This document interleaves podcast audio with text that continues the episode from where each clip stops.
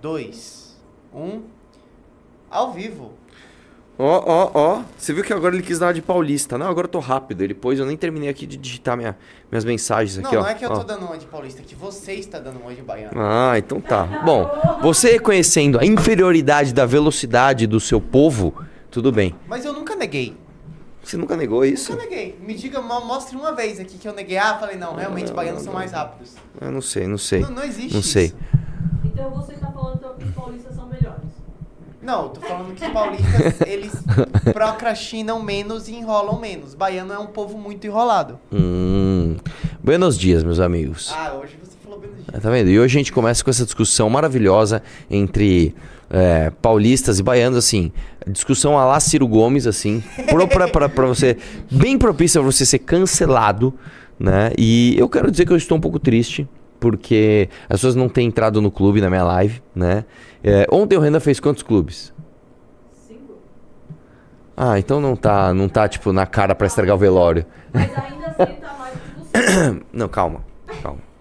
No balanço geral, as coisas não são assim. Mas, de qualquer forma, eu preciso que você entre no clube. E para isso eu vou trapacear também. Você vai ganhar esta valete assinada por mim e pelo Renan. É assim, então entre, entre no. Ah, e outra coisa. Você já garantiu o seu congresso do MBL? Hein? Hein? Outra coisa que eu tenho que falar, velho. Me lembra de falar do link hoje. Quando tiver no auge da audiência, pra gente falar do link pra, pra criação do partido. E você também tem uma coisa que você tem que eu tenho que te lembrar de Ah, sim, não, não, não, mas isso é no, é no auge da audiência, Em é no finalzinho. momento, Você vai reagir a um negócio aqui. eu vou reagir Mas a é coisa de um 10 segundos. Tá bom. É, é, vamos começar então. Mete-lhe notícia. Ó, assim, eu vou começar pelo que você começou falando. Ou você quer que eu siga a ordem? Não, não, vamos, vamos nessa aí primeiro. E, e vamos lá. Pre- Putz, é porque a Gazeta também é foda, né? Bom, vamos lá. Nós temos aqui a manchete linda. Foi ou não? Foi. Põe na tela então. Tá na tela. Ah, então você expôs isso aí pra todo mundo? Ok. Não, eu coloquei agora. Vamos lá. Todo mundo tá vendo isso? Tá. Preços da- de gasolina e etanol devem subir com retomada de impostos federais. Desce um pouquinho aí. É, os preços de gasolina e etanol devem subir com todo o país quando volta a vigorar a cobrança integral do PIS e COFINS sobre combustíveis. Os impostos foram zerados em junho do ano passado, ainda durante o governo de Jair Bolsonaro, retomados parcialmente no dia 1 de março. Ah, na ocasião, para evitar um desgaste maior com as retomadas alíquotas cheias, o governo decidiu passar a cobrar 47 pelo litro de gasolina e 0,02 do etanol. Cara, 50 centavos por litro vai começar, vai aumentar logo de cara. Ah, bom, o fato é o seguinte. Olha lá, olha lá. No mesmo dia, para compensar a perda de receita com a cobrança parcial dos impostos, o ministro da Fazenda, Fernando Haddad, e de Minas e Energia, Alexandre Silveira, anunciaram um imposto temporário de 9,2% sobre a exportação de petróleo bruto. Pois é, meu irmão, é o seguinte, ó, vamos lá. Você lembra que o Bolsonaro fez aquele populismo barato de tirar imposto da gasolina e, a e o, e, o, e, o, e o Minion foi lá e derramou o combustível. Ah, ai, Bolsonaro, a gasolina tá tão barata, eu fico louco, eu não vejo a hora de votar em você. Ai, meu lindo. E a gente avisou. Isso é mudança artificial no preço. Isso não vai se segurar. Nós vamos pagar mais caro depois. Escreve o que a gente está dizendo. Enfim, o cara fez o populismo para tentar ganhar a eleição. Perdeu a eleição. Lula, pai, pai, pai Lulo ganhou. Entrou o novo governo, falou: não dá para baixar agora. Foi segurando, segurando, segurando o máximo que deu. E agora, meu irmão? Agora soltou a corda. E esse é só o começo do aumento. E você pode ter certeza que vai aumentar muito mais.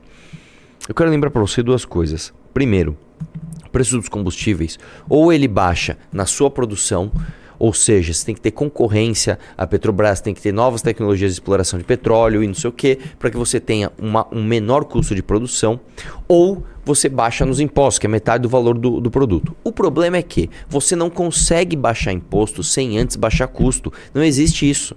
Não tem como você falar, vamos pagar menos imposto na gasolina enquanto você não roubar menos, enquanto você não gastar menos com coisas ineficientes, enquanto você não parar com essa mania brasileira de ficar criando gastos recorrentes do governo como se o governo fosse te dar ali tudo de graça. Enquanto a gente não cortar privilégio político, enquanto a gente não acabar com a, a ineficiência do funcionalismo público, enquanto a gente não acabar com obra inacabada e ineficiente, enquanto a gente não acabar com corrupção, você não vai pagar barato na gasolina. Ponto final. É isso que acontece.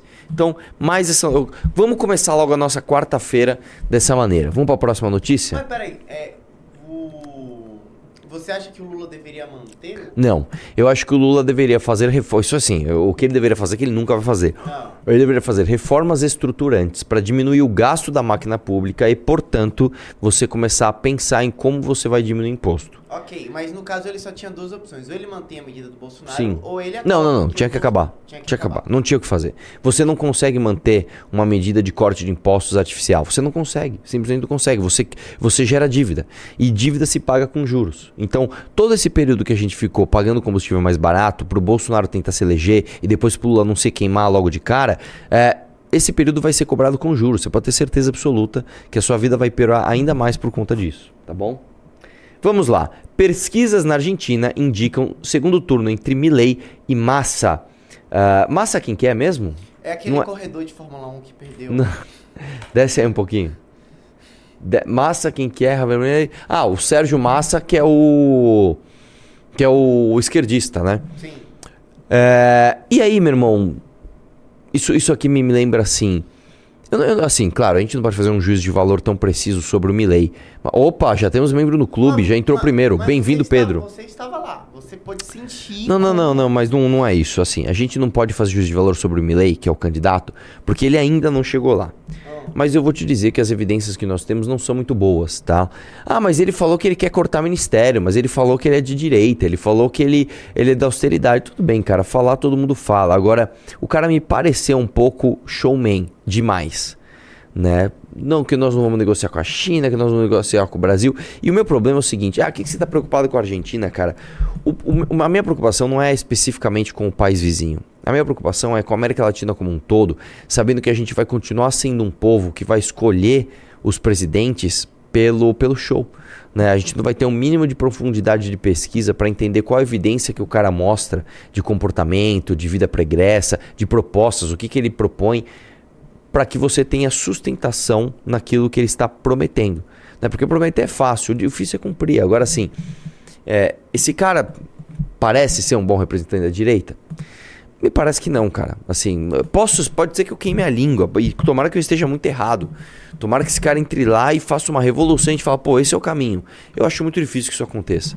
Então, um cara, ele me parece um populistão, ele parece um Bolsonaro. Você não fez uma pesquisa de feeling pra saber o que as pessoas estavam falando? Não, eu perguntei pra, pra, pra galera que eu, que eu conversei na Argentina, só que eu tava num bairro, né? Eu tava no Palermo, que é um bairro muito bom lá, um bairro de Buenos Aires. A galera tinha um pouco esse senso de que, tipo, ah, o país tá polarizado, uns querem muito a esquerda, outros querem muito a direita, os dois parecem, me parecem ser meio populista. A visão das pessoas lá estava muito sensata. Só que eu tava completamente embolhado, né? Como eu te Sim, falei. Você tava no centro de Buenos Aires No- tipo, ele nem foi Exatamente. votado lá. foi Exatamente. Então, exatamente. Então, assim, não dá. A minha, minha percepção. Isso é muita coisa de Renan. Não, porque eu fui lá e eu senti. Não, cara, você não sentiu nada. Põe os dados na mesa e avalie os dados, que é isso que importa. Então, a minha percepção não, não conta como método científico aqui. Então, vamos começar pedindo o seguinte: você já deu like na live? Você tá aqui agora comigo. Você já deu like na live? O que que você está esperando? Então, dê like na live e vá entrando no clube, que quem entrar vai ganhar esta edição da Valete assinada por mim e pelo Renan. Beleza? Então corra, estamos nas últimas unidades. Ah, vamos lá, próximo. Inclusive, você sabe que você só tem essa, essa possibilidade porque alguém esqueceu de levar uma mala de, de valetes pra. Onde a gente foi a última Bahia. vez? Pra Bahia. De nada. Alguém esqueceu de levar uma mala de valetes pra Bahia, por isso você ainda tem a possibilidade de ter essa valete, tá? Tarcísio e Nunes, olha, mais um membro no clube. Quem que é? Quem que é? Gabriel. Tamo junto, Gabriel. Obrigado por ter entrado. Tarcísio e Nunes querem turbinar o uso de PMs de folga contra a violência no centro de São Paulo. Vamos lá. Governador e prefeito planejam aumentar o valor pago a policiais. Operação delegada tem 900 vagas ainda não preenchidas. Então, basicamente é o seguinte: eles querem reforçar o policiamento na região ali, central de São Paulo. Acho uma boa medida? É claro que eu acho uma boa medida. É óbvio que isso é uma boa medida. Porém, não resolve o problema, tá? Para começar, que é o seguinte: é, nós temos um baixo efetivo policial. Isso aqui mostra como a gente precisa, ah, ah, antes de ficar contratando policial de folga, a gente precisava pensar em maneiras de aumentar o efetivo policial em São Paulo. Como que se faz isso? Como se faz isso? Só tem dois caminhos. Ou você aumenta imposto, ou você corta gastos. Eu acho que a gente tinha que cortar gastos para então aumentar o efetivo policial. Onde você pode cortar gastos? Privatizando algumas estatais deficitárias. Você pode, por exemplo, acabar com a ineficiência de muitos professores tá, do ensino de São Paulo, porque via de regra, o professor em São Paulo, não estou falando que ele ganha bem, ele ganha mal, mas ele custa muito e ele é muito pouco eficiente. Por quê? Porque os maus professores são protegidos por sindicatos, né? É, conchavistas, vamos chamar assim. E os bons professores são penalizados. O bom professor, ele ganha mal, tá? Ele não consegue apresentar resultado porque ele está cercado de maus professores que levam o resultado da escola dele lá para baixo, maus diretores, tá? Então, a gente precisa ter uma, uma, uma eficiência maior nisso para que a gente gaste o dinheiro de forma melhor, para que a gente possa aumentar o efetivo policial. Você quer ver uma coisa que eu faria? É, eu tiraria tanta grana que a gente despeja, por exemplo, em pesquisas de ensino superior aqui no Brasil, que no Brasil se pesquisa muito e se pesquisa muito mal. Né? A gente tem muita pesquisa que não é referência para nada. E colocaria para aumentar o efetivo policial. Tá? Vai deixar o cara da Fefeleste lá da USP pistola. É isso que tinha que fazer. Mas, tipo, out- outra pergunta. É, às vezes que eu fui no centro, teve uma vez que eu fiquei lá com minha mãe, um beijo, ela deve estar vendo. É, tinha polícia. Tipo, Então, o problema não era falta a de polícia na Praça da Aí República. a gente vai chegar no segundo ponto, que é onde eu ia falar. Ah, aumentar o efetivo é importante. Aumentar o policiamento lá é importante? É importante. Só que não vai resolver o problema. Não vai resolver o problema porque é o seguinte. O problema do centro de São Paulo é um problema complexo e ele é estrutural. Você não vai só aumentando efetivo, é, acabar com a Cracolândia, e você não vai aumentar com os furtos que tem ali ao redor. Por quê? Porque é incontrolável. Não, não tem como você. Você não tem o mesmo número de policiais que você tem de, de pessoas. Você não tem o mesmo número de policiais que você tem de meliantes. Tá? O policial não consegue estar o tempo todo em todo lugar. Então, como que faria para acabar com esse problema? De novo, revisão de plano diretor, revisão de leis de zoneamento, revisão de leis de tombamento, descentralização de assistência social. Meu irmão, não pode ter, não pode ter uma barraca que dá comida e cobertor do lado da Cracolândia. Não pode ter, velho. Não pode ter. Mas, Tem que tirar de lá. mas então, quando eu fui na Praça da República, tinha uma barraca que tinha uma fila de pessoas, é, Sim. de me- mendigos, pessoas necessitadas, pra pegar o. Eu acho que o nome é. O Bom Prato. Tem, né? tem- calma. Então, Tem, tem várias coisas. Tem bom prato, tem, tem é, casa de acolhida, Ma- Mas tem. assim, a a questão que eu quero trazer é a seguinte, por exemplo, tinha em uma das principais praças de São Paulo uma fila de pessoas que podem ali inibir algum perigo para o cidadão comum.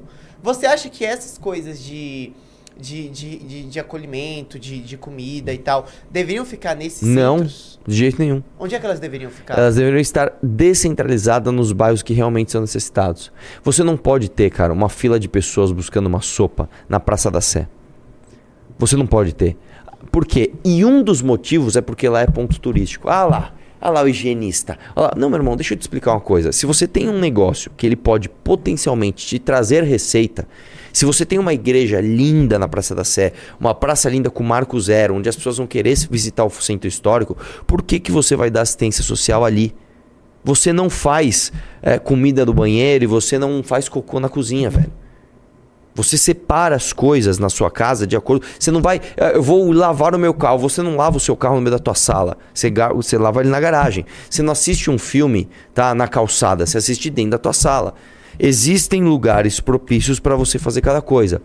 A Praça da Sé, a- a- o Largo São Francisco, todo o centro histórico, o pátio do colégio, são locais turísticos. Eles devem ser utilizados para arrecadar dinheiro de turista, inclusive para que seja usado esse dinheiro na assistência social. É uma coisa meio lógica. Se o turista vem e gasta dinheiro aqui, você tem mais dinheiro, inclusive, para dar assistência social. Onde devem ocorrer essas assistências sociais? Onde essas pessoas têm os seus vínculos afetivos preservados. Então o cara é de onde? Ah, o cara é de Parelheiros. Você vai fazer assistência social lá em Parelheiros, para ele ficar próximo da família dele. Pô, o cara é da Brasilândia, o cara é do Jardim Ângela, o cara é do Jardim Nakamura. cara- Você vai onde esse cara está. Você não tira ele de lá e joga ele no centro. Entendeu? Então tem que descentralizar equipamento social. Aí sim você está começando a falar de fato de resolver o problema do centro de São Paulo. Ah, vão aumentar policiamento. Não vai adiantar, cara. Não, não é isso. Acho uma boa medida, mas não é isso que vai funcionar. Tá? É, vamos lá? Como estamos de audiência lá? Ah, eu ia falar isso. De 15 minutos você ainda não perguntou audiência like. 2 mil pessoas e mil likes. Bom, metade das pessoas não deram like ainda, né? Nós temos uma taxa de 50% de, de traidores, de bolsopetistas que estão nessa live, em vez de dar o like, só batendo na gente. Então dê o like! Dê o like na live, cara. Olha só, quem entrar no clube vai ganhar esta revista Valete assinada por mim e pelo Renan. Então dá o like que é de graça e entra no clube em seguida. Beleza? Vamos lá. Lula anuncia a criação de 38º Ministério do Governo. Eu falei disso aqui ontem e eu quero reforçar aqui. A gente merece isso, bicho. Você vai ver, você vai ver algum esquerdista revoltado com isso? Você vai ver alguém que votou no Lula falando, tô pistola que ele tá criando mais um ministério? Você não vai ver. E aí eu quero pôr a próxima matéria, que é assim, já para dar um choque de realidade, né? Para você entender né, do que, que nós estamos falando aqui. Republicanos fica com duas vice-presidências da Caixa. Então, meu irmão, você está vendo um governo que esta semana vai aumentar o seu combustível, tá? Você vai pagar mais caro na gasolina, 50 centavos, se não me engano, era, era isso que está lá, tá? Pro Lula criar mais um ministério e pro Lula lotear duas vice-presidências da Caixa por Partido Republicanos. Aí você fala, esse Lula não presta, essa esquerda nefasta, eu odeio o comunismo. Tá, qual é o partido que está abarcando isso? Os republicanos, cara. É o partido da galera conservadora. É o partido da galera que, segundo né, é, é, os seus eleitores, é, é, são os parlamentares que estão com Deus numa missão nobre de salvar o Brasil do comunismo. Os caras estão lá juntinho com o comunista Lula ali, ó, pegando vice-presidência da Caixa, irmão. Então, de novo, cara, enquanto a gente não aprender a votar, enquanto a gente não aprender a entender o mínimo de política, você não precisa saber, você não precisa ser expert, cara.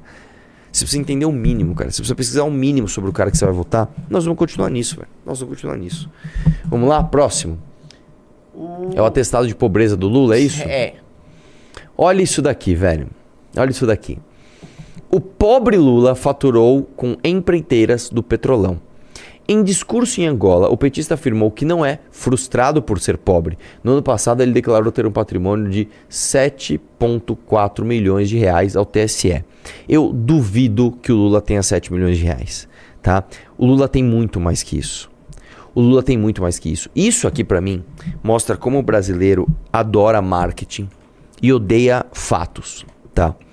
O Lula pagar de pobre é assim, é uma coisa assim, tão tão tão fora da realidade, é uma coisa tão. É uma, é, uma, é uma distorção, é uma discrepância tão primária que me assusta como que as pessoas não. não, não como que as pessoas aceitam isso. Meu irmão, vamos, vamos parar pra pensar o seguinte. Vamos supor que o Lula fosse um cara 100% honesto. Ele é a mais honesta alma do Brasil. O cara foi presidente por oito anos. Foi presidente da República, foi deputado, foi. De... Você acha que esse cara é pobre? Você acha que um cara que foi presidente por oito anos, ele, ele tem alguma possibilidade de ser pobre? Aí é o seguinte: o Lula tem um patrimônio de 7 milhões de reais. Que não é isso, é muito mais. Mas vamos supor que ele tivesse só 7 milhões de reais. Ele seria pobre? Quantos brasileiros hoje têm 7 milhões de reais? O discurso do cara é baseado em discriminação, né? Porque eu rico isso, rico aquilo, porque eu sou pobre. E o cara declara. E declarar não é o que ele tem. Declarar é assim, é o que, meu, não deu, não deu para esconder. Então, beleza. Ele declara que ele tem 7 milhões de reais. E ainda tem cara falando que ele é pobre, mano. Assim. Cara, que país é esse que a gente vive, velho? Assim, só falta o Lula chegar e falar assim: eu sou jovem, tá? Eu também sou uma mulher. E, e, e eu sou pobre. Mais do que isso, só das construtoras, só do Odebrecht, a quebra de sigilo do, do Instituto Lula revelou que ele recebeu mais de 10 milhões de reais só em palestras. Como é que esse cara, como é que esse cara tem a cara de pau de me, decre, de, de me declarar 7 milhões de reais? O filho dele é empresário. A família dele tá, tá com as burras cheias de dinheiro. E a galera ainda falando que ele é pobre. Ai, meu Deus. Assim, eu nem sei o que falava. Eu, se, você, se, se eu tivesse em 2013, 2014, né, eu estaria falando disso aqui mais indignado, mais pistola. Hoje, cara, 2023 eu nem tenho energia para falar disso. É, sabe, uma coisa tão primária, tá ligado? Que não. Né? Vamos lá, próxima notícia. Vamos falar do Dino? Vamos falar do Que eu Dino? mandei, é, eu mandei depois. Se você Eu não vi, põe mas aí. Isso é, isso é importante. Vamos lá, então põe aí. Pessoal, vamos dando like na live, vai? Vamos dando like na live. Vamos dando like na live. Eu quero chegar a 3 mil pessoas logo. Isso- Mano, isso aqui é muito bom, cara. Isso aqui é. Deixa eu só falar uma coisa. Ah. O tema da live, que é a mulher que esquartejou a filha, eu esqueci de uma coisa. Eu esqueci de procurar a matéria. Procura uma matéria bem completa pra gente ler ao vivo aqui. Eu preciso do. É, se eu pesquisar no Google aparece? Deve, deve aparecer. Pesquisa aí, cara. Imagens internas do Ministério da Justiça de 8 de janeiro foram apagadas. Informação foi divulgada por fontes da Polícia Federal e a emissoras de TV. Desce aí, vamos ler a matéria. Isso aqui eu não tinha visto, não. Olha só. Agentes da Polícia Federal revelam que- a canais de televisão que as imagens do Ministério da Justiça do dia 8 de janeiro foram apagadas. A informação foi divulgada na terça-feira, dia 28, pela Record TV pela CNN Brasil. Até agora, o ministro Flávio Dino autorizou a entrega de imagens de duas câmeras do Ministério, que gravaram a parte da frente. Mas as imagens das câmeras laterais, da parte de trás e de dentro dos, dos prédios foram apagadas segundo as emissoras. De acordo com os canais de TV, o Ministério da Justiça teria dito à Polícia Federal que as gravações ficaram armazenadas por até 15 dias no sistema do circuito interno de câmeras e depois são descartadas para liberar espaço. Entretanto, outros órgãos da esplanada dos ministérios, como o Ministério das Relações Exteriores, preservaram as imagens por considerar a eventual necessidade das gravações na apuração das responsabilidades. Vamos lá. É normal quando você tem um sistema de câmeras, você tem um servidor, ele tem um HD. E esse HD ele faz o seguinte: ele preserva, ele tem um tamanho, ele vai preservando as imagens com um certo gap de tempo. Então você tem lá ó, uma imagem, às vezes, uma semana, 15 dias, um mês, dois meses, né? E ela fica lá. Quando vai zerando, você vai gravando por cima. Então, por exemplo, vamos supor que você tem um negócio que dura um mês. Então eu tô aqui no dia. Chega no dia 1 de setembro, eu começo a gravar por cima da gravação do 1 de agosto. Isso é natural. Isso todo prédio, qualquer comércio que tenha câmera, é tudo assim. O lance é o seguinte, velho. Você tem uma tentativa de invasão desse prédio. Você não vai lá separar essas imagens? Você não vai com outra, ma- outra mídia, um outro HD externo, um pendrive que seja, lá do Marcos Duval. Você não vai separar assim, as imagens que algo notável aconteceu, você tem lá 365 dias por ano, nada acontece, normal. Você pega um domingo de madrugada, nada acontece. Pega um domingo 4 horas, nada acontece. Aí os caras tentam invadir e quebram tudo no dia 8 de janeiro. Você não acha relevante você separar essas mídias? Quem é que cai nisso, velho? Aí, o petista quer zoar o governo Bolsonaro. Você lembra que o governo Bolsonaro falava, dava desculpas do- no seguinte sentido: Ah, eu comprei a vacina, cadê a nota? Ah, perdi a nota. Ué, mas cadê a, a nota aqui? Tá mostrando outra data e outro Teve valor que você caso Da falou. vacina da Covax, né? Você lembra? Covaxin, claro. Covaxin. Não, é, é, tá aqui a nota tal. Aí, quer ver outra coisa? Você lembra quando ele falou que não dava pra comprar vacina porque tinha vírus no computador? Como é que você, Nossa, Petista, Foi da... Aí foi o da... da a, prime- a Johnson, da da- Johnson não, Foi da Pfizer. Foi da- foi da Pfizer. Eu- Como A é- Pfizer mandou 30 e-mails, cara. não Pois é. Não, tava com vírus no computador. Cara, como é que você, petista, quer se considerar superior ao governo fascista que tava lá no passado? Como, como você quer se, se considerar superior, cara? Olha as coisas que você tá passando pano. O cara, o cara apagou. Ah, não, eu achei que não era necessário guardar. Vocês estão loucos, bicho. Sabe? Desce um pouquinho mais, vê se tem mais alguma coisa.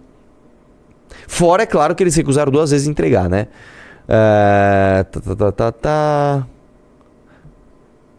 O ministro Flávio Dino se recusou a entregá-las num primeiro momento, sob a ligação que o envio das gravações poderia prejudicar as investigações. Assim, é o, eu acho que é o primeiro caso da minha vida, Arthur, que eu vejo que as provas podem atrapalhar as investigações. É, ina- é inacreditável isso. Inacreditável. Os caras, assim, eles deitam. Eles, eh, assim, já virou passeio, tá ligado? Tipo assim. Ah, meu, fala que o Lula é pobre aí, dane-se. Ah, quer saber, meu? Fala que o. Fala que não deu pra. Fala que a gente resolveu jogar fora as imagens. Não, fala que as imagens vão atrapalhar a investigação. É inacreditável, cara. Vamos pro próximo? Vamos pro próximo, vamos pro dar- próximo. Outra Vamos que não tava, que saiu agora. Confissões de Cid PF podem detalhar roteiro do golpe e arrastar militares e bolsonaristas. Ó, isso aqui é breaking, hein?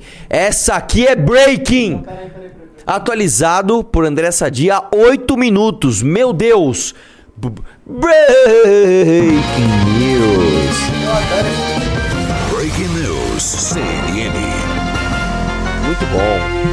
Vamos lá, nos depoimentos em curso, que estão sendo filmados e gravados, o ex-ajudante de ordens de Bolsonaro também tem falado sobre o esquema de venda ilegal de joias recebidas pelo ex-presidente em viagens ao exterior.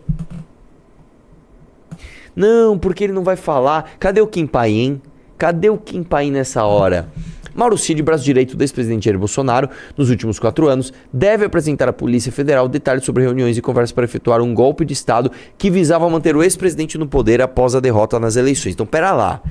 Nós estamos falando agora de outro... O cara tá todo esmedalhado, irmão. Ele vai falar das reuniões do golpe. O blog apurou junto a fontes que têm acesso às investigações de que Cid está detalhando a participação no caso das joias sauditas, bem como outros temas. Entre os temas, o roteiro do golpe, como o blog já revelou, se testemunhou reuniões que tratavam do golpe de Estado. Hum. Fontes ouvidas pelo blog afirmam desconhecer por hora um acordo de delação premiada de Cid. Além disso, como o blog já revelou, ao confessar episódios, Cid relata reuniões e conversas que testemunhou. No entanto, ele necessariamente no entanto, ele necessariamente acusa ninguém. Agora, a Polícia Federal deve declarar que seus militares e outros ex-ministros funcionários do governo Bolsonaro que participaram das tratativas que se deram, entre outras localidades, no Palácio da Alvorada em dezembro do passado. Nossa, o Augusto Heleno, Braga Neto são citados. Hum, desce mais. Desce mais, desce mais um pouquinho. Desce, desce. Se apresentando que tem vários temas, tal, tal, tal. Militares do governo Bolsonaro estão cientes das conversas decididas com a PF e estão preocupados com o que ele pode relatar de envolvimento em reuniões com Heleno, Braga Neto e novos personagens do núcleo militar. Os depoimentos de Cid nas palavras dessa autoridade são amplos, diversificados e ruins para Bolsonaro. Hum. A fonte ouvida pelo blog não detalhou o teor dos depoimentos dos ex-agentes de ordens e complementa dizendo que Cid fala bastante, mas não fala tudo. Por isso não sabe dizer a extensão das consequências por hora do que se diz. Não é só Cid quem está colaborando com as investigações sobre o roteiro do golpe. Integrantes do núcleo da Polícia Rodoviária Federal também têm informações sobre como se deu o roteiro do golpe que interessa os investigadores. Hum. Desce mais, desce mais, desce mais. O documento estava salvo com, com o título Forças Amadas com o Poder Moderador. Ah, cara, inacreditável. E indicava uma série de ações cujo objetivo era desconstituir as instituições democráticas. O relatório da PF, olha só, o relatório da PF mostra ainda que o documento foi criado apenas cinco dias antes do segundo turno das eleições. Não há, porém, indicação de que o texto se- tinha sido encaminhado a Bolsonaro. Os caras queriam, tipo assim, mano, nós vamos perder, velho. É, Nós vamos perder. O que, que a gente faz? O que a gente faz? Cria um documento, Forças Armadas como Poder Moderador. Não, e, e, cara, assim, é- existe um padrão de burrice, do tipo, parece tudo uma sketch, sabe? É. Tipo, em vez de você colocar lá, tipo, um, dois, três, quatro, não, você coloca Forças Armadas como poder É. moderador. Entre as ações pós-golpe, segundo o documento, estavam previstas a nomeação de um interventor, fazendo inquéritos, tá, tá, tá, tá, tá. A minuta ainda sem provas criminais gravados e filmados. No depoimentos em curso, que estão sendo filmados e gravados, o ex-ajudante de ordem Bolsonaro também tem falado sobre o caso das joias recebidas pelo ex-presidente. Ih, rapaz, nos bastidores, dois motivos foram o gatilho para que Cid mudasse a estratégia e adotasse uma confissão parcial. Olha lá, essa parte é interessante. Um, Bolsonaro dizer que Cid tinha autonomia, ou seja, jogar o ajudante de ordem aos leões. Você lembra quando o Bolsonaro falou: Ô, o Cid tinha autonomia para decidir lá? Como que diz? O problema é dele, é ele que se vira. E o cara falou: o quê? Então pera lá, vamos ver se era isso mesmo. 2. O exército abandonar Cid ao descobrir a gravidade das revelações da CPI, além do envolvimento do pai de Cid. Você imagina, meu irmão, os, os generais lá vendo a foto do, do- da joia com o reflexo do pai do Cid, os caras, mano, sujou demais. Deixa o Cid se ferrar. O Cid falou: Ah, eu vou me ferrar sozinho? Vamos ver se é isso mesmo. Nossa, cara. O exército quer que Cid resolva a situação e descolhe a imagem da corporação desse desgaste todo. E Cid só consegue fazer isso se assumir seus atos como individuais e apontar os demais, isolando e blindando a instituição. Desce um pouco mais. É isso, acabou. É, meu irmão, o bicho vai pegar.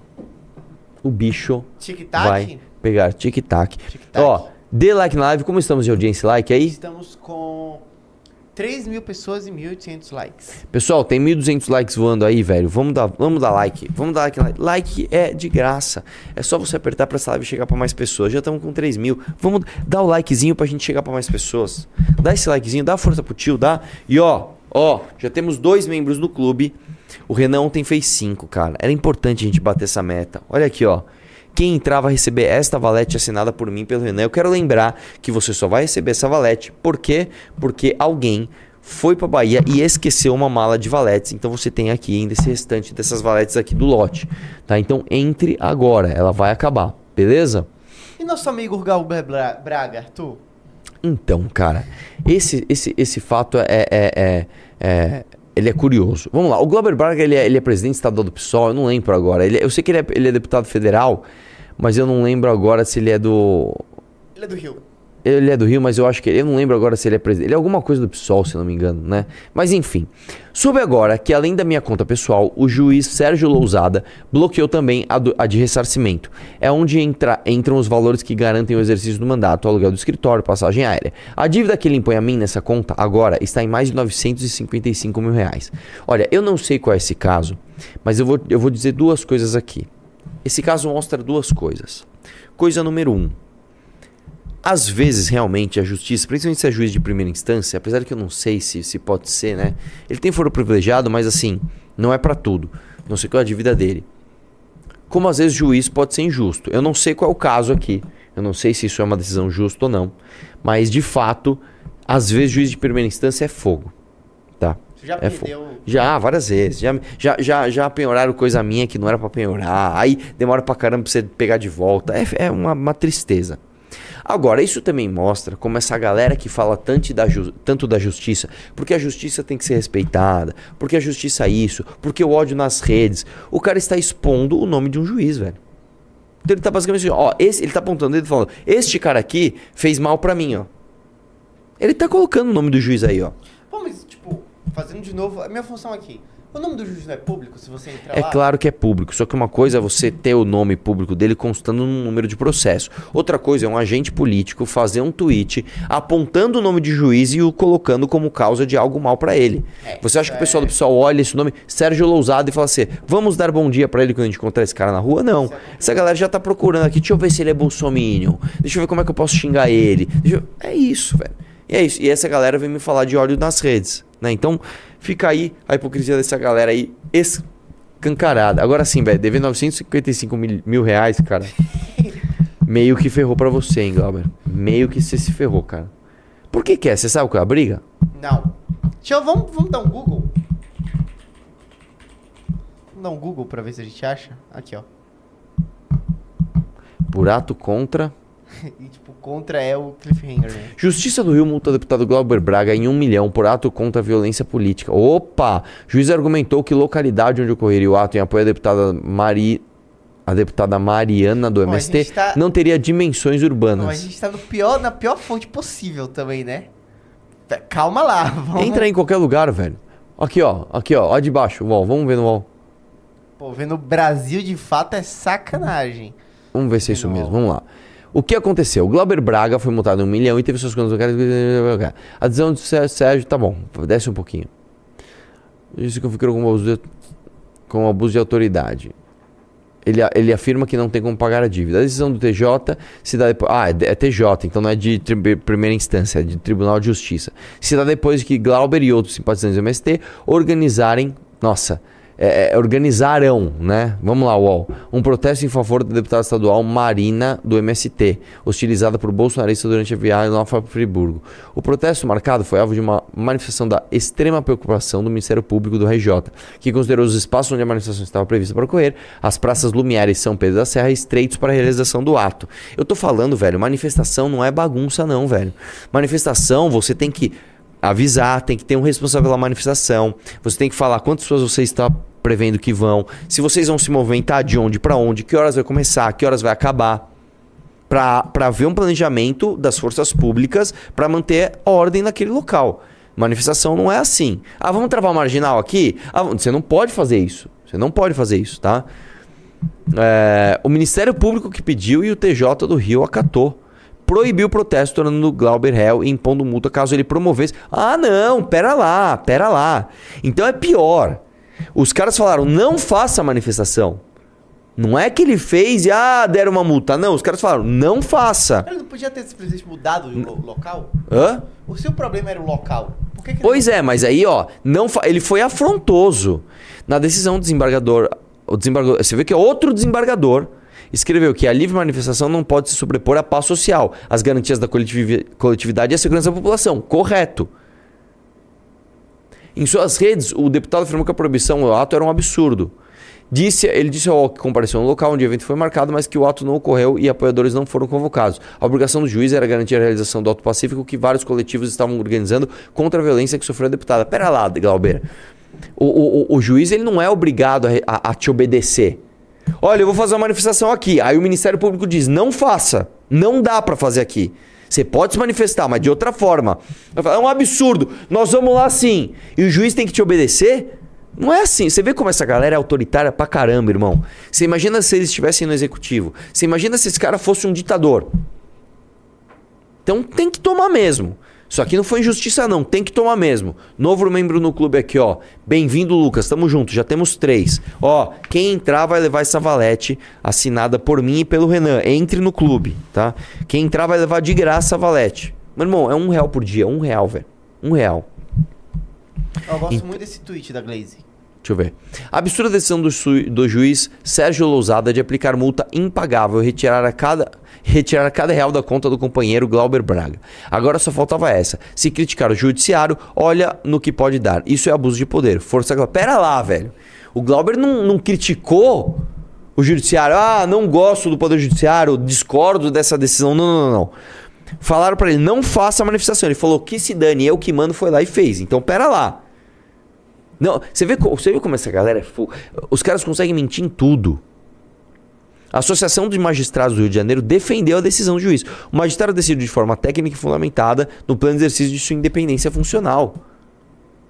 A evidente pressão política visa constranger e aviltar o exercício da atividade jurisdicional.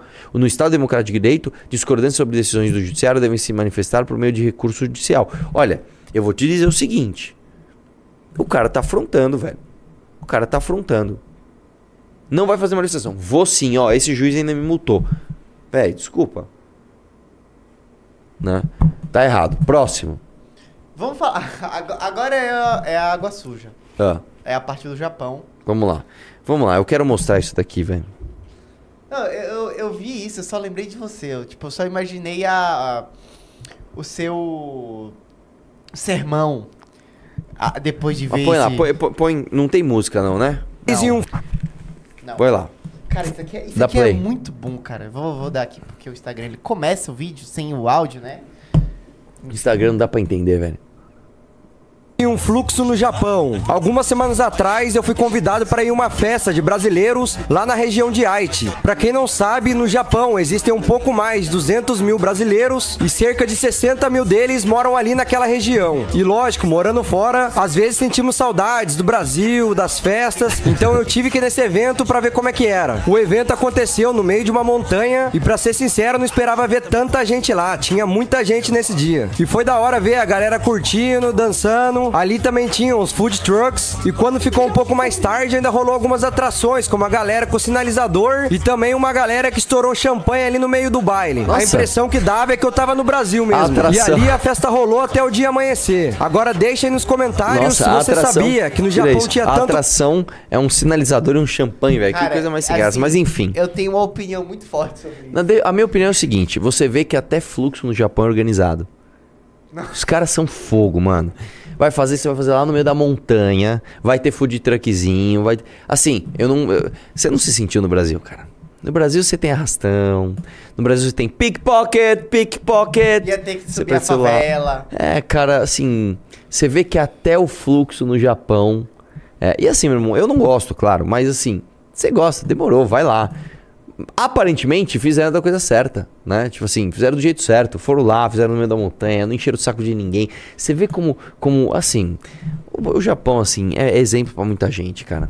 Eles são, eles são um- uma civilização muito, muito, muito evoluída, né, cara? Até o fluxo no Japão é organizado. Inacreditável. Qual que é a tua opinião sobre isso que você ia falar? Eu acho que assim, o espírito de mochileiro não sai das pessoas, né?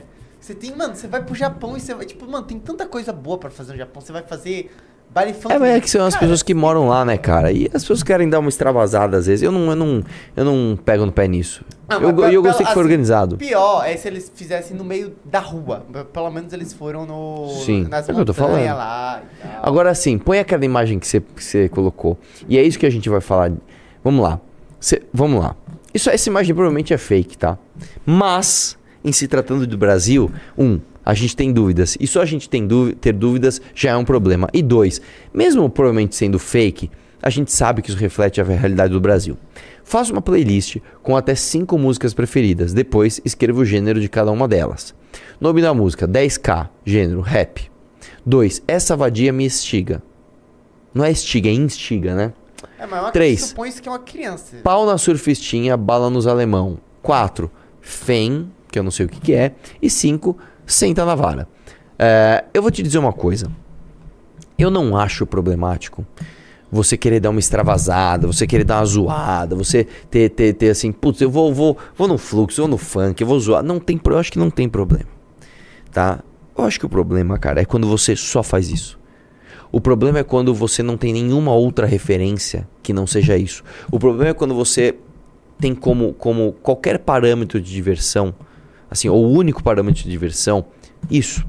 Né? É, quando, é quando você pega um carro, eu, eu falei isso num vídeo já uma vez. Você tá lá segunda de manhã indo pro trabalho, aí o cara tá lá no carro de trampo dele e ele tá ouvindo funk no último volume. Isso significa, cara, que numa segunda-feira de manhã, onde é um período onde você deve estar trabalhando, evoluindo sua mente, estudando, é, ouvindo coisas novas, que eu quero estudar, ouvir uma música no carro, ouvir uma música boa.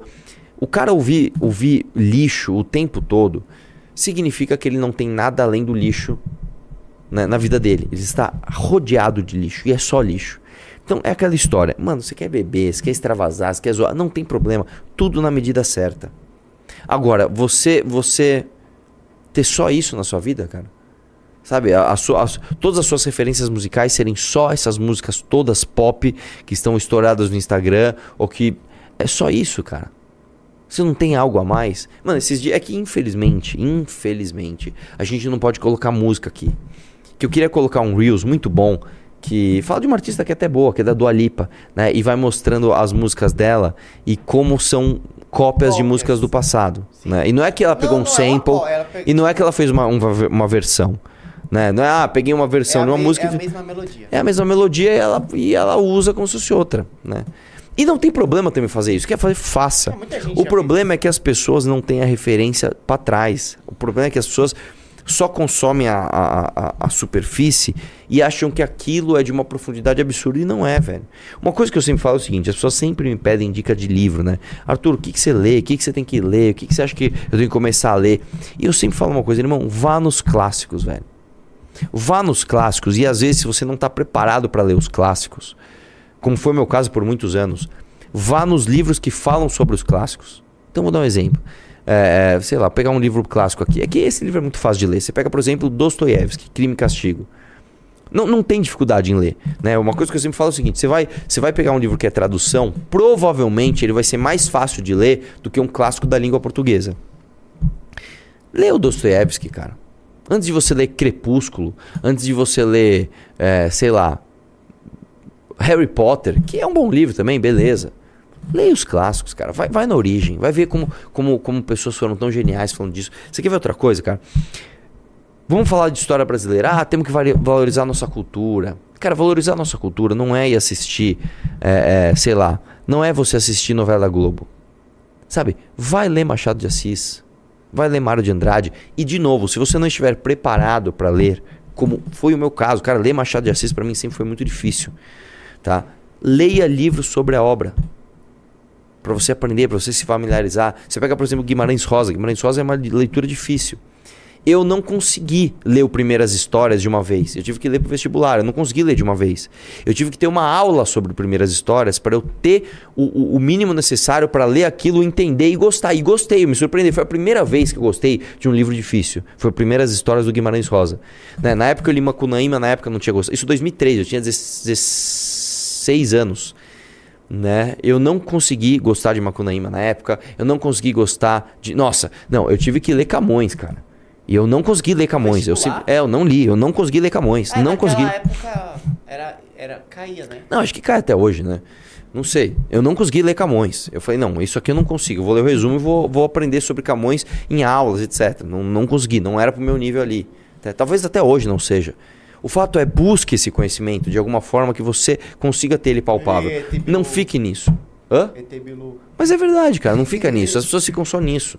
Tipo assim, porra, é, é, é fogo, viu, bicho? Vamos lá. Por isso que a gente fala pra você entrar no clube. Um O clube, o clube, deixa eu te falar uma coisa. O clube, ele é, ele é quase como um degrau pra você conseguir alcançar essas coisas. Né? Porque, como eu falei, às vezes você vai ter. Por exemplo, se você for ler algum documento sobre indo-europeu, provavelmente você não vai entender nada, porque ele é, ele é em inglês, ele tem linguagem, tem expressões muito técnicas e difíceis. Aí você pega, vê um vídeo do Renan, vê um texto do Renan, pronto, aí você tá pronto pra encarar isso daí. Isso eu tô falando de uma coisa muito específica que é indo-europeu. Imagina você falar de todo o resto, todas as forças políticas, geopolíticas que tem. Tu- você precisa, cara, você precisa aprender a aprender. E o clube é um excelente corta-caminho pra isso. Vai lá. Você é, tem um lembrete. Eu tenho um lembrete que é o seguinte. Deixa eu falar uma parada. É... Quem tá afim. Aliás, quem tá afim não. Em primeiro lugar, você entende que nós temos uma missão que é a missão mais importante de todas, correto? Que é o quê? Que a gente criar o partido. Eu vou precisar de você. Eu vou precisar de você para coletar assinatura e para coletar coletor. Você vai precisar coletar pessoas que vão coletar assinatura. E para isso a gente vai te pagar. Ninguém vai, o MBL não vai dever favor para ninguém. Trabalhou, pagou. Trabalhou, recebeu. Você pode ganhar dinheiro coletando assinatura pra gente, tá? Como que você vai fazer isso? Você vai entrar no meu Telegram e se cadastrar no Forms que eu coloquei lá ontem. Tá lá, é só você entrar, é a última coisa que eu coloquei. Então você vai agora no Telegram, é t.me barra Arthur Doval, com TH t.me barra Arthur Doval. Entra no meu Telegram e clique no link do Forms e se cadastre para que você ganhe dinheiro ainda por cima ajudando o país. Tá bom? Esse era o recado. Vamos lá. É, qual, esse era um lembrete? Era. Ok, beleza. Agora vamos falar. Agora vamos seguir pra moça. Ah, não, tem. Vamos pra história? Põe a matéria aí. Você achou não, não, uma tem matéria? uma, tem, uma, tem uma coisinha antes. Mais, nossa, a live tá muito recheada, Ah, velho. você você tá achando. Tô achando Porque bom, isso é aqui muita deveria coisa. estar no início da live, né? Eu não entendi porque você botou no final. O que que é isso? Isso aqui, peraí, deixa eu só falar uma coisa. É, vamos lá. A ABIN monitorou Telegram de grupos neonazistas em atividade no Brasil. Eu vou te dizer uma coisa. Neonazista existe de verdade, cara. Tá? É claro que eles são diminutos, é claro que é uma bolha retardada que não consegue né, é, é, é, cativar pessoas com seus pensamentos, ainda bem. O problema é o seguinte: aqui no Brasil ficou tão comum você chamar alguém de nazista que esses grupos, que são neonazistas de verdade, ficam felizes. Ele fala, meu irmão, se banalizou aquilo que a gente é, porra, então beleza. Né? Vamos lá. Informe produzido pela BIM mostra como o grupo neonazista do Telegram embarcaram no movimento golpista, sobe, sobe, após o segundo turno da eleição, tá? Desce lá. É, e, e isso aqui eu, eu faço questão de, de ler para explicar uma coisa. A Agência Brasileira de Inteligência monitorou grupos que difundem supremaci ah, conteúdo supremacista e neonazista para centenas de pessoas no Telegram. O informe produzido no dia... Centenas, né? Então não são nem milhares, pra você ver como são pequenos. O informe produzido no dia 25 de novembro, após o da eleição, mostra como núcleos extremistas embarcaram no movimento golpista para causar instabilidade institucional. Ah, teve acesso ao do contratório geloso. Desce um pouco mais. Vamos ver se tem mais alguma coisa mais material sobre isso. Na época do monitoramento, a grupo nazistas mostraram interesse em associar narrativas supremacistas a movimentos de contestação dos resultados eleitorais e adotam discursos que dialogam com pautas de outros movimentos para recrutar novos adeptos e promover ações violentas contra autoridades, instituições e, equip- e agrupamentos antagônicos. Desce um pouco mais. Um dos exemplos escolhidos pela BIM mostrava nazistas apoiando bloqueios de caminhoneiros fizeram em rodovias federais após a derrota do Bolsonaro.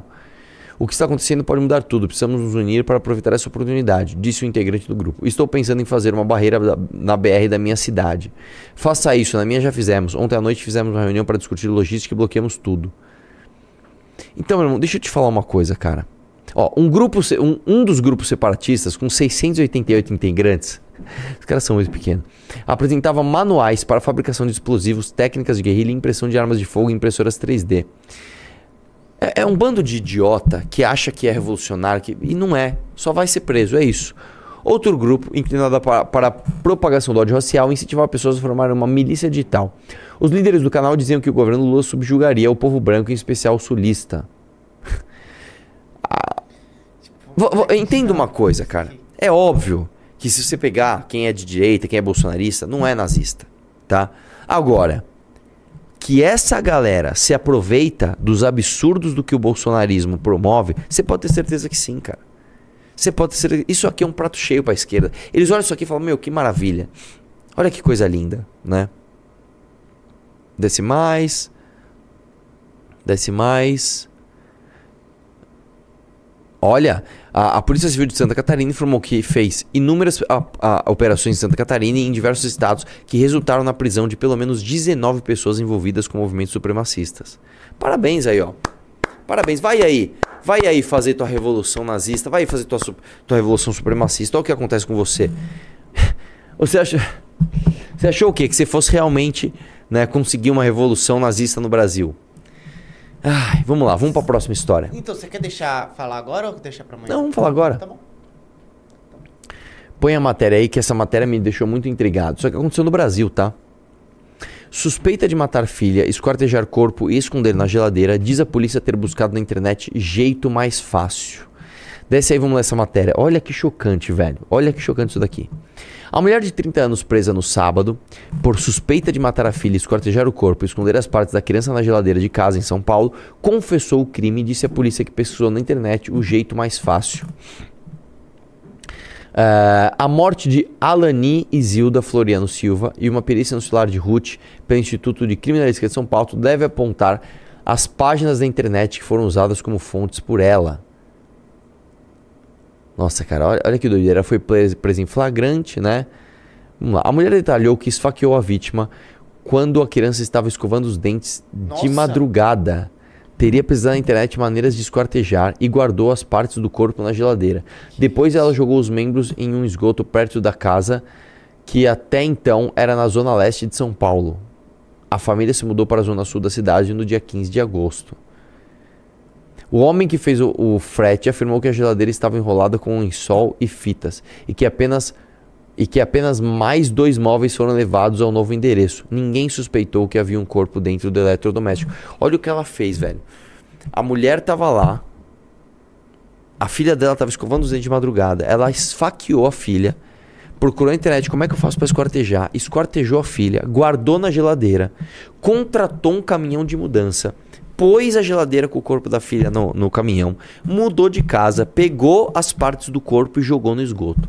Apenas entre sexta-feira e sábado a mulher saiu de casa e a mãe do atual namorado decidiu verificar o que tinha na geladeira. A sogra de Ruth desconfiava de drogas ou armas escondidas, mas achou o corpo de Alani. A polícia militar foi chamada e a mulher foi presa. Cara, não, peraí. Ela não, ela não, Não, é chegou a jogar. pior ainda. Não, ela jogou algumas partes, Mas né? jogou- Os braços, Cara, ela falou que como ela é jogou. Você deixa o corpo de uma pessoa na sua geladeira. Nossa, cara, vamos lá. A criança nasceu em 6 de agosto de 2014. Ela tinha 9 anos. Foi de um relacionamento com um homem que mora no interior de São Paulo. A menina morava com a família, tarará. Primeira versão. Quando foi ouvida inicialmente a- pela PM, Ruth negou o crime e contou, segundo os agentes, que há aproximadamente um mês, quando a filha tinha 8 anos, conheceu um homem no aplicativo de relacionamentos e que o levou para sua casa, onde consumiram drogas e dormiram depois. Ao acordar, ela disse ter encontrado a filha morta, mas não se lembra do que aconteceu. Ruth não contou se tinha sido ela o homem que matou e esquartejou a criança mas que decidiu colocar as partes da menina numa geladeira. Segunda versão. Aí a Ruth depois mudou a versão, matou a Lani entre 8 e 9 de agosto. Olha o tempo isso já, velho. Dois ou três dias após a filha ter completado 9 anos. A polícia, porém, trabalha com a hipótese de que o assassinato teria, te- te- do assassinato ter sido cometido antes, quando a vítima tinha 8 anos ainda. Desce um pouco mais. Ruth tem outros dois filhos, eles foram entregues ao conselho tutelar. Desce mais, deixa eu ver se tem mais alguma coisa. Desce mais. Cara, que história Cara, bizarra. aqui é... Que história bizarríssima, velho. Não, mas assim, eu tô intrigado porque ela deixou o corpo da menina na geladeira. Agora assim, qual foi a motivação dela pra... Cara, pessoa drogada, esquisita. Talvez tenha tido. Ah, tá me dando muito trabalho. Essa filha tirou minha filha, minha minha vida. Cara, porque assim, pra esse tipo de você coisa. matar a sua filha enquanto ela está escovando os dentes, meu É, amigo... tipo assim, velho. É, e ela procurou na internet como esquartejar. Agora sim, você vê que, que ela guardou na geladeira, mudou o móvel de lugar e deixou lá, velho. Você vê que é uma pessoa completamente desequilibrada. Aí, aí sabe o que me leva a refletir isso? Quantas pessoas. Não- claro, não tô falando de pessoas que vão assassinar os seus filhos, mas quantas pessoas não têm o menor preparo para criar os seus filhos? Sim. né? E a gente tem uma sociedade com muitas pessoas absolutamente traumatizadas, absolutamente sem nenhuma é, é, noção ou condição, até cognitiva, de ser útil para a sociedade, de ser pessoa é, é, é, que vai fazer o bem, que vai trazer um saldo positivo para sua existência aqui na Terra. Né? Por conta de, disso, né, cara? É triste demais. Nossa, cara, pesada essa história. É, você aí que tá almoçando, bom almoço com essa belíssima história aí. Lembre-se bem Pois da... é. Olhe bem pra sua geladeira e pense, nossa, alguém pensou em colocar um corpo ali. É. Quanto, quanto, quanto estamos de audiência like aí? Estamos com 3,400 e 2,600. Pessoal, pessoal, tem 800 likes aí voando, velho. Dá like na live. E vamos pros pimbas? Bora lá. Vamos. O, a Maria Sidoca mandou 20 reais. Arthur, assisto suas lives todos os dias e não é só jovens que te acompanham. Tenho 50, mais de 50 anos, voltei no Kim duas vezes. Parabéns pela atitude de vocês. Ô, louco, Maria Sidoca é o nome dela? Caramba, Maria Sidoca, obrigado. O dia que você for pra algum evento, me encontre e fale comigo. É, o MBL realmente tem um público muito eclético, tá, cara? Os, os, os, os nossos happy hours, os nossos encontros, tem gente de tudo quanto é idade, cara. O Alexandre Filho mandou 10 reais. Arthur, existe alguma forma de criar uma lei que impeça o presidente de colocar ministros desqualificados no governo, como, por exemplo, impedir alguém incompetente como Haddad na pasta de economia? Não, em primeiro lugar, não, não existe essa lei. Em segundo lugar, é, o Haddad passaria por esse filtro, cara, porque o Haddad ele é professor universitário, né? A gente tem que lembrar que a incompetência ela não vem ali como um atestado de, como é que eu posso dizer, com, com um diploma de burrice. É, e hoje você ia ler os pimbas, né? Então, o meu lembrete, na verdade, É. era só pra te zoar que eu sabia que você ia esquecer. Não, mas eu, tinha lembrei, certeza. eu lembrei. É, lá, eu lembrei, lá, olha lá. Eu tinha certeza. pra Meu lembrete é, eu vou câmera aqui, esperar. porque era pra você estar aqui lendo Não, não, não, não, você não lembrou. Você não lembrou. Não, eu não, acabei tá aí, de ó, ver o tá comentário aqui. O Arthur não ia ler. É exa... Ó, eu tinha colocado um lembrete. E você também não se lembrou. Não, então faz o. L, faz O o meu L, lembrete faz o tava L. escrito. Faz o L, Arthur Duval. Faz o Cê- L. cê- primeiro ele falou Faz assim. o Eu... L, Arthur, Arthur Duval, faz o L. deixa eu Arthur falar uma coisa. Não adianta você querer não que eu não argumente falando em cima de mim. Ah. Uma hora você vai parar de falar e eu vou argumentar. Ah. O seu primeiro argumento foi: eu lembrei, você mentiu. Aí eu desmascarei você porque claramente apareceu ali, o Arthur não ia ler e você nesse momento começou a pôr os pimbas pra ler. Aí você falou: "Não, não, não, não, não. Você também esqueceu". Só que isso também é mentira, porque eu coloquei um lembrete aqui e eu tenho a mensagem, eu tenho o print antes de começar a live assim: "Lembrete Arthur", que era pra eu lembrar de no final da live falar: "Você falou que eu ia ler os pimbas e não falou". Por quê? Eu- só que eu, eu quero deixar muito claro que o Bahia tem um defeito gravíssimo, que ele simplesmente ele é displicente com os compromissos até com os próprios compromissos. Ele disse que ele ia me colocar pra ler como autodefesa. E ele esqueceu de me colocar na parede. Até isso você esquece, Bahia. Então, faça o uso do bom e velho bloco de notas, velho. Ou você anota no papel, ou você anota num lugar. Seja mais organizado, eu sei que você consegue. O que, que foi, o, rechonchudo? O, o, o, o, o Renan tá rechonchudo nessa camiseta, né? Não, você tá rechonchudo. É, É, ele- diferente. ele quis dizer gordo. ele parece um pãozinho Você recheado. pode, por favor, dar o seu bilhete diário contra o mal desse movimento, Arthur Duval? Xingo todos os dias Arthur Duval. Eu não sei porque xingo, mas ele sabe que xingado. É- É, é assim, tem essa máxima. Aliás, três clubes, Arthur. É, pois é, cara, a galera não quer, Obrigado, não quer me prestigiar. Eu não sei o que tá acontecendo. A galera não quer me prestigiar e a gente fica perdendo reiteradamente pro Renan. É isso, é isso, é Ué, isso. No final das contas, você vai ler os pimbas? Vou, põe aí. Cê- ó, não, vem cá, vem cá, Renan. Vamos contar pro Renan. O, o, o, o, o- o meu querido Bahia, ele tava, ele tava lendo um pimba e ele falou assim: não, porque o cara. O, o cara mandou um pimba, tipo assim, Arthur, não é mais. é, Não é, tem menos leões na manada do que de ginos. Aí eu peguei e falei assim: o que, que é ginos? Ele quis falar que eram gênios? Aí o Bahia, não, ele tá falando que os ginos, na verdade, tal. Eu, mano, o que, que é O que, que ginos? é um gino? O que, que é um gino? O que, que é um gino? Exatamente, O que, é um gino? o que é isso. Ninguém sabe o que é isso. Não era ginos, cara. Aí eu falei, peraí, ele tá falando de leão? Não seria gnu? Ah, gnus. Ele leu ginos, velho. Não, é porque a, a- o meu Ah. Não, Pô, Bahia, ginos, velho. o que é que acontece? O que é que acontece? Dando a minha, minha versão aqui. O YouTube, ele dá um limite de caracteres. Então é normal as pessoas diminuírem as palavras. E quando ele escreveu ginos, eu pensei que era gin- gênios. Porque ele tava falando de burrice e tal. Sim. Eu não, sa eu não me toquei que era gnu. Assim, eu, eu vou te falar uma coisa. É, o Bahia. Bahia não é um gnu. Não, o Ba- não, mas o Bahia tem um raciocínio apurado. O Bahia tem um raciocínio rápido. Principalmente quando é pra dar desculpa. Você joga uma caneca nele, ele. Pá, já pega e já joga de volta. Você devia usar esse seu raciocínio. Você tem um talento, cara. Você, você improvisa, você é dionisíaco. Não, ele é muito Ele, visível. ele é total dionisíaco. Ele precisava usar esse talento dele de uma forma um pouco mais virtuosa. O que, que você acha? Eu acho que o Bahia é muito inteligente. Também eu acho, acho. que você não valoriza o Bahia. Não, eu valorizo muito o Bahia. Tanto que o Renan tentou tirar ele da minha live e eu falei, eu faço questão do Bahia. Não, na verdade, assim, o Arthur é aquele cara assim, ele, va- ele desvaloriza em público, mas valoriza no, no sigilo. Sim. Eu sou aquele namorado que bate na esposa no mercado, mas chega em casa e pede desculpa.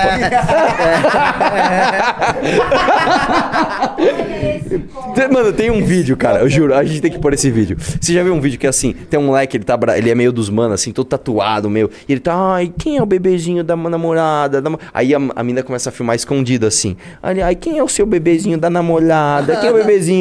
E a mina só rindo. Ele, por que você tá rindo do bebezinho? Aí quando ele olha, tá ah, para com essas porra, mano.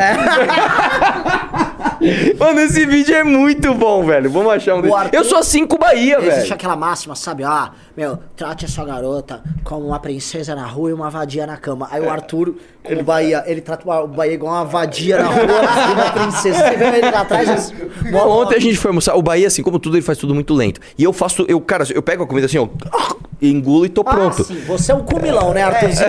Arthurzinho, estômago de periquito. Não, mas eu como rápido. Não, o Bahia ele faz um pouco. prato de pedreiro, mano. eu- ele vem com uma montanha de comida assim, mano.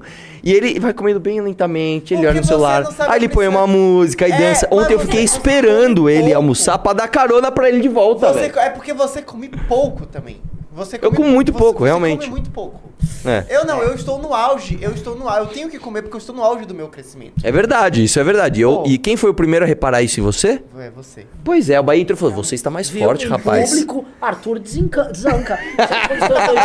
Cuida dele, come mais, vai É malhar. verdade, dou beijinhos. É isso, velho. Quero que ele me chame de meu bebê. É isso, é isso. Essa é a vida. Vamos lá pros pimbas, vai. Mas você, você vai querer ler mesmo? Põe uns dois aí pra eu ler só. Aqui.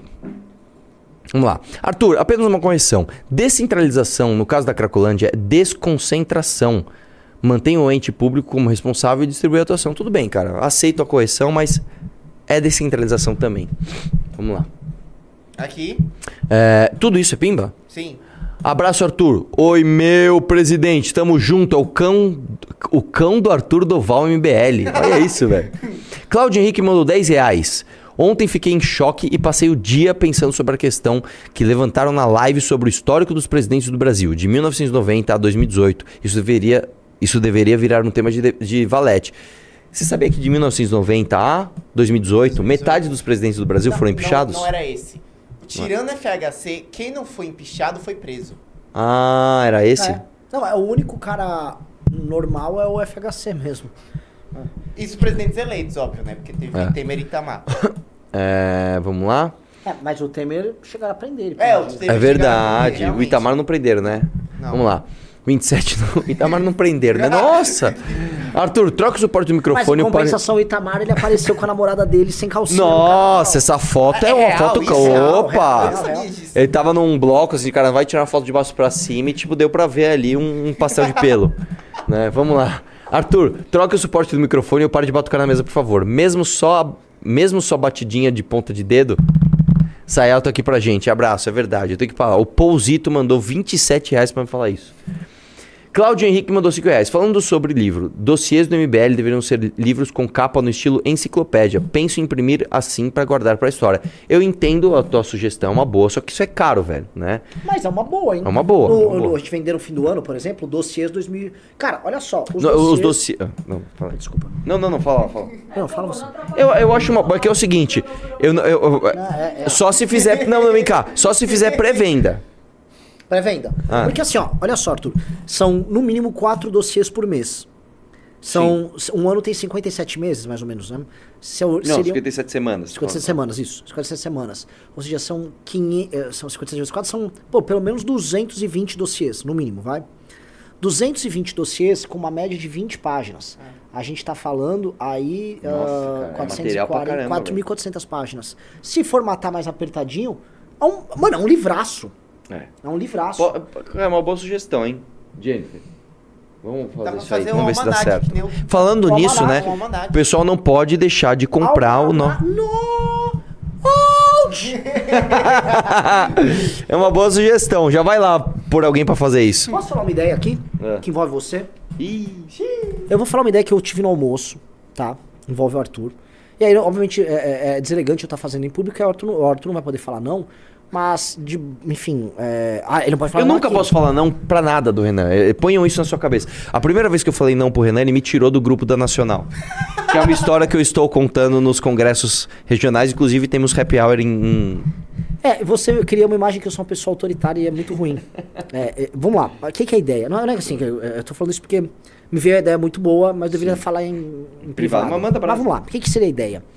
Você já fez muitos cursos, muitos treinamentos com a galera, ensinando as pessoas a ganhar dinheiro, a poderem desenvolver de forma autônoma. Às vezes a pessoa não está empregada, ela consegue gerar renda. É, de, forma, de certa maneira, o partido que a gente vai montar vai ser uma maneira também para as pessoas trabalharem conosco e ganharem renda. E é uma coisa, enfim, que a pessoa vai precisar ter regularidade. É o que eu tava pensando, cara, se a pessoa trabalhar no partido, isso é para, para o partido, não para o MBL, a pessoa trabalha no partido e ela ganha uma grana fazendo isso, ela também tem tempo com essa grana para eventualmente fazer um dos seus treinamentos de ou de milha ou de empreendedorismo. E aí ela se dedica assim, o partido não vira apenas um kickstart para ele, mas um kickstart para a vida das pessoas trabalhando como coletores. E a gente fazer uma espécie de treinamento, um- como se fosse um curso online para galera sim, trabalhar no sim. partido, fazer a seleção das, É das uma mentoria remunerada. isso.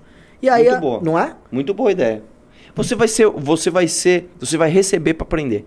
É, eu, E ainda eu vai ajudar o seu país. isso. Não é? É tipo assim, é o pacote completo. É, é muito bom. É um, é, um, é um curso em que você recebe pra aprender. E a pessoa pode, por exemplo, o que, que acontece? É, se a pessoa se dedica bem, ela consegue, que eu tô imaginando, umas 30 assinaturas dia, sabe? Pelo menos, no mínimo. Tem moleque que nós conseguimos 50 nos testes. Sim. É, a pessoa fez isso em 5, 6 horas, ela tem o resto do dia, por exemplo, pra investir em milha, Sim. fazer outras coisas, e aí pegar outros treinamentos que você já fez, o próprio Brigadeiro também faz, e aí, sabe, ela tem, sabe, ela falou, pô, eu tô investindo em mim, eu tô ajudando o Brasil, tô montando um partido, ele pode se tornar uma liderança Sim. política e também. outra, você, você chegar é, numa entrevista de emprego e falar que você fez parte da criação de um partido. É. Velho, Então tipo você assim, liderou eu fui, eu fui o coordenador da, da criação do partido em tal lugar. E a gente pode até dar um certificado pra isso. Sim. Sim. Ó, eu certifico que esta pessoa foi responsável por. Cara, animal. E Eu aí, acho. Ó, sabe quem é animal, animal, animal. Você. Eu e aí, sou- sabe eu qual é a sou- grande vingança? É. Tirar os direitos políticos desse garoto e a vingança dele foi simplesmente montar um partido Montar um político. partido político. Isso é mais do que uma hidra. Ele fez uma ilha de cobras, tá ligado? que existe, no Brasil, inclusive. É, é exatamente. Muito bom. Só lê esse, esse pimba aqui. Mais uma ideia incrível de Renan Santos. É. Que ano de Renan Santos? Só digo É, não, o Renan Santos é. Ah, ah, Mais uma ideia incrível pro Renato roubar e falar que é dele. Porque o Renato adora falar. Quando eu tive aquela ideia de tal coisa, é uma ideia do Renan. Que- Lê É. esse pimba aqui, depois eu leio. pessoa aí, que a Vai. gente não pode citar nomes, mas o Renan sabe quem é. Que teve ideias? Ou que rouba ideia? As ideias do Renan. Ah, sim. É. Eu sei. Vamos lá. Você ouviu que foi minha ideia. Paulo Santos, 5 reais. Pessoal, vamos ajudar o Arthur a vencer o Cavaleiro do Apocalipse, o Nêmesis, o mal encarnado na Terra, o grande vilão Renan Calvo Santos. Deem like. Ah, pode ler, vai. O Nubium falou pra eu ler o pimba de ontem antes da live acabar. Nossa, é meio complicado fazer isso. O Felipe Menezes mandou 2 dólares. Meteoro Brasil ontem no Vilela com a Isadora Pinto. É tipo, Isa, adora É, pinto? é. Haha, era Se- isso? Esse Felipe Menezes, assim, ele deve ter tipo 8 anos. E ele deve usar o cara. Tomara, Mas o tomara. Meteoro Brasil foi no Vilela mesmo? Foi. Tá. Tomara que realmente seja uma criança, não O- um adulto. O Caricuri Fox mandou os 5 reais. Queria aproveitar e deix, a deixa e citar que o Bahia já deixou de ler uns 4 pimbas que eu mandei aqui. Não, Nossa, tome-lhe! Toma, desculpa! O Marcos mandou 10 Desculpa, reais. amor. Ontem, a- adorei a live de ontem. Aprendi muito com o baiano sobre ginus. Gente, obrigado. e ele escreveu com J, ele escreveu errado ainda. O, o João Paulo mandou 10 reais. Bahia, não termina a live. Não termina a live. Vou pleitear meu turno quando vocês colocarem. É porque assim, tem gente que manda pimba e o pimba só chega quando a gente termina a live. Aí realmente não dá pra ver. É Só sério. nessa live acontece isso? Não, é sério, é sério. O Arthur Farias mandou 5 reais. Xará, imagina chegar um dia à presidência, de cabeça mesmo. Quais seriam as três primeiras medidas? Seria possível morar fora do palácio? Cara, não tem por que morar fora do palácio, né? O palácio está muito bem localizado e basicamente você morar no palácio significa que você está dedicando a sua vida ao serviço de presidente. Agora, o fato é o seguinte: é, eu já falei isso em vídeo. Primeira reforma, reforma da Previdência. Nós temos que fazer uma reforma da Previdência de verdade, não essas que foram feitas até agora. Número dois, uma reforma trabalhista de fato. Para mim, um dos maiores problemas do Brasil é como a gente encara a relação do trabalhador e, empreendedor. E a terceira, eu colocaria uma reforma política para acabar com o privilégio. E eu queimaria meus cartuchos. Porque assim, você faz uma reforma dessa, você nunca mais se elege para nada. né? Mas eu deveria faria isso. a última coisa que você deveria fazer? Não, tudo bem, mas aí eu queimo meus cartuchos nisso. Tipo assim, ó, eu, eu sou a bala de prata, eu sou o cara que nunca mais vai ter vida política, mas eu vou deixar um legado para sempre, ó. Pum, reforma política. Mas e se os caras, tipo, na próxima legislatura, ah, vamos voltar com os privilégios? Mas aí, pelo menos, você falou o seguinte, ó. Eu deixei o país do jeito que tem que ser. Se, é só manter assim. O preço da liberdade é até na vigilância. Eu acho que isso aconteceria. Só que é mais difícil você reconquistar algo que é impopular do que você deixar aquilo que tá lá. Ah, puta, já é assim. Já é assim. né? O Amisa Mid mandou é, 25 bits. Então, eu gostaria de saber se seremos contatados por WhatsApp ou por e-mail no caso do Forms para formação de pagamentos, remuneração e jornada do trabalho. Boa pergunta. Eu acho que sim, tá? Eu acho que sim. Vai lá que vai rolar seleção e nós vamos atrás de você. Preenche o Forms. Mas vai ser por, por Zap ou por e-mail? Não sei, não sei. Pro- não sei. O Lucas mandou dois reais. Por que não faz um Clube MBL Premium? Pra quê? O Felipe Menezes mandou... É, pra quê? Tipo assim, o Clube MBL já é premium pra caramba, que é barato. Né? Você vê como é. Se a gente colocasse o preço do clube, tipo, 200 reais por dia, o cara fala, nossa, é super premium. Como é que a gente coloca um que a gente é otário? Você recebe um, um produto premium a preço de, de popular. Vai lá. O Felipe Menezes mandou 2 dólares. Bahia, te amo. Obrigado. O... Ele mesmo se mandou, ele criou um fake aqui, ó. É, eu sou o Rapidão. Menezes. Bahia, você lê muito bem. A Misa. A Misa mandou é, 25 bits. Se eu pagar mais de mil bits, o Arthur grita, grita Mon- Monster Beat no lugar de Monster Pimba? Monster Beat. O que, que é isso? Você não conhece essa? Essa é só das antigas. Obrigado aí quem mandou. Não, mas eu achei esse efeito na voz muito louco. É, pois é, cara. Você não vê quando a gente faz isso em público que ninguém entende nada. Na praça alimentação shopping. Ah! Nossa.